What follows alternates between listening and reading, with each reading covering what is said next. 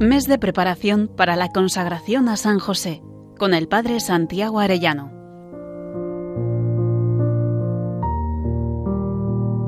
Muy queridos oyentes, dentro de cuatro días nos consagraremos a San José.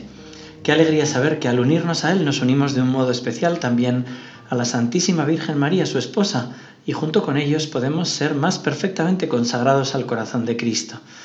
Estamos meditando estos días en la vida interior de San José. Vamos a considerar hoy cómo San José es pacífico y está lleno del don de sabiduría. San Agustín y Santo Tomás de Aquino dicen que la bienaventuranza, la bienaventuranza de los pacíficos corresponde al don de sabiduría, que nos da a gustar los misterios de salud y ver en alguna forma todas las cosas en Dios. El don de sabiduría es el don más alto, que hace que veamos todo desde la mirada de Dios y amemos todo desde el corazón de Dios es el don que perfecciona la virtud de la caridad, que es la virtud más alta. Este don te mete en Dios, en su intimidad y en su altura. San José vivió este don que llevó a vivir la caridad con María y con Jesús en grado supremo, y además en ver todo desde el plan providente de Dios, y ver el amor que Dios pone en todo ello, le hace a José no ponerse nervioso ni airado, sino ser profundamente pacífico. Pacífico no es no luchar por nada, no. Pacífico es buscar intensamente la tranquilidad del orden. Es lo que busca San José. Las inspiraciones del don de sabiduría le traían una paz radiante hacia sí mismo y hacia el prójimo. José, hombre pacífico, ayudaba a tranquilizar a las almas turbadas, a amar a los enemigos, a encontrar palabras de reconciliación con que dar fin a las querellas. José tiene la paz que el mundo no puede dar.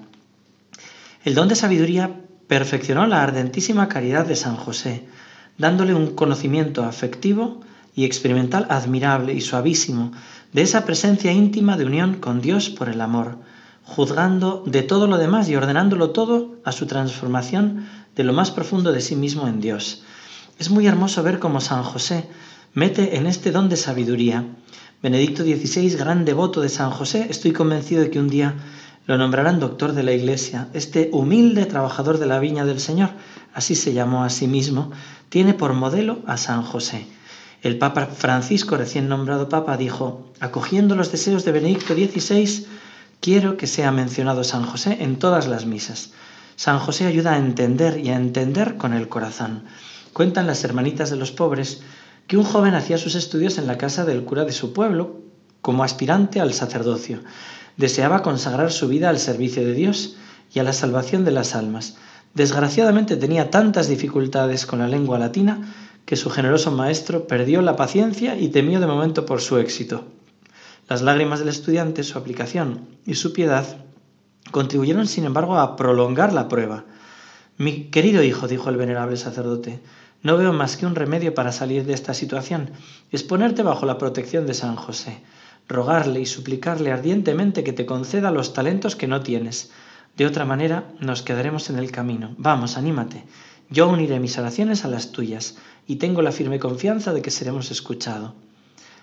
Porque todo lo consigue la oración perseverante. El estudiante se arrojó en los brazos de San José y rogó con tanto fervor que el buen patriarca lo tomó bajo su amparo de una manera maravillosa.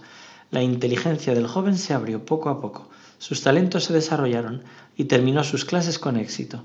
Cuando entró en el seminario mayor se distinguió por sus luces tanto como por sus virtudes y pudo recibir el sacerdocio. Después fue nombrado sucesivamente profesor de teología dogmática y de teología moral superior y finalmente vicario general. Fue durante muchos años la luz y el consejo de la mayoría de los sacerdotes que dirigió a su vez.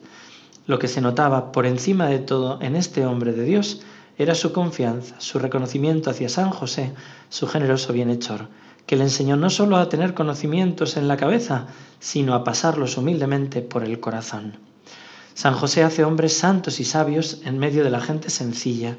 Fíjense lo que sucedió en medio de una epidemia, quizá como la que estamos viviendo ahora nosotros, que devoraba toda una región y que hacía estragos de modo especial entre los pobres. Un sacerdote caritativo entra en una caballeriza baja y húmeda donde sufría una víctima del contagio, que ve un anciano moribundo tendido sobre harapos sucios. Estaba solo. Un haz de heno le servía de cama. Ni un mueble, ni una silla. Había vendido todo los primeros días de su enfermedad para procurarse algunas gotas de caldo. De las paredes, negras y desnudas, pendían un hacha y dos sierras. Ahí estaba toda su fortuna junto con sus brazos, cuando podía moverlos, pero en ese momento no tenía ya fuerzas ni para levantarlos. Valor, amigo mío, le dice el confesor, es una gran gracia que el Señor os hace hoy. Usted va a salir pronto de este mundo donde no tiene más que penas. ¿Penas? replicó el moribundo con voz apagada. Usted se equivoca. Yo tomé a San José por mi patrono y mi modelo, y como él nunca me quejé de mi suerte. No he conocido ni el odio ni la envidia. Mi sueño era tranquilo. Me cansaba de día, pero descansaba de noche. Las herramientas que usted ve me, procuraban el pan que comía con deleite. Era pobre en verdad, pero San José lo era tanto como yo, y estuve bastante bien hasta hoy. Si recupero la salud, lo que no creo, iré al taller y continuaré bendiciendo la mano de Dios que me ha cuidado hasta el presente. El sacerdote, sorprendido, no sabía qué responder a semejante enfermo. Sin embargo, le habló así, amigo mío, puesto que la vida no os ha sido penosa, no debe por eso dejar de disponerse a dejarla, porque hay que someterse a la voluntad de Dios. Y dijo él, He sabido vivir, prosiguió el moribundo con voz firme, sabré morir. Doy gracias a Dios por haberme dado la vida y por hacerme pasar por la muerte para llegar a Él. Noto que llega el momento. Aquí está. Adiós, hermano mío. Así vivió y murió, lleno de paz, este piadoso obrero, este hombre justo que había tomado a San José por su patrono y su modelo. Seamos nosotros también durante este mes y siempre los imitadores de este gran santo. Él nos hará santos con, la, con el don de la sabiduría y la perfección de la caridad. Meditemos hoy estas verdades, queridos amigos. Pidamos a San José que nos regale a nosotros también la perfección de la caridad, iluminada por el don de sabiduría. Pidamos tener esa vida pacífica y pacificadora que es fruto del amor de caridad. Recemos el Santo Rosario y presentemos al buen Dios por medio del Santo Patriarca la intención especial para este mes. San José, esposo de la Virgen María, Padre y custodio de la Sagrada Familia, celestial Patriarca del pueblo de Dios, ruega por nosotros. Que Dios os bendiga a todos, queridos oyentes, y hasta mañana, si Dios quiere.